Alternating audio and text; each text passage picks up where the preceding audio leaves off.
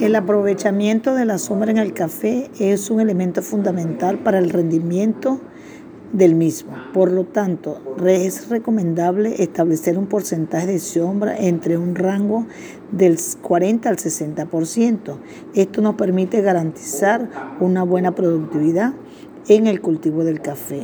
En el caso de estudio en la comunidad Las Marías del municipio Guanare, los árboles, una sola finca, está dentro de los rangos de producción de café y el resto de la finca está fuera del rango. Por lo tanto, se sugiere eh, modificar las, la sombra a través de las podas de estos árboles. Le recomendamos al productor que debe realizar un seguimiento y un control de su sombra para garantizar así un buen rendimiento. También es importante considerar la diversidad florística que allí está presente en esta siembra. Debemos desarrollar un análisis más profundo sobre la situación que presentan los productores de café en la parte baja del estado portuguesa y considerando también la variedad que se utiliza en esos, en esos productores para garantizar una, una buena cosecha y ingresos familiares. La sombra del café ha sido estudiada por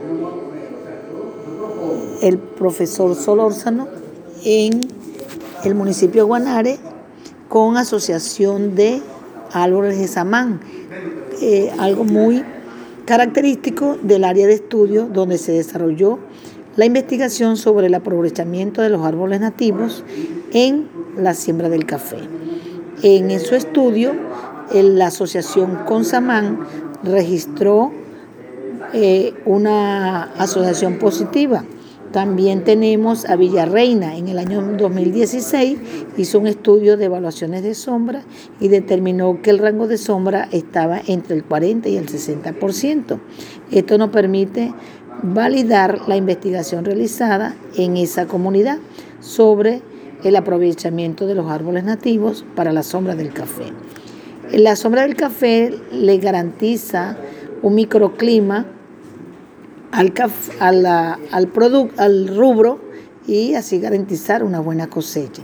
El exceso de sombra trae una desventaja porque la incidencia solar se reduce y se reduce el metabolismo de la planta.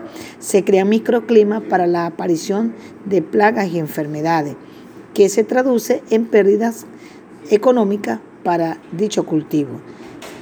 Por lo tanto, seguimos investigando sobre la temática de la sombra del café y sus efectos que en ello se produce al momento de el ciclo de vida del cultivo.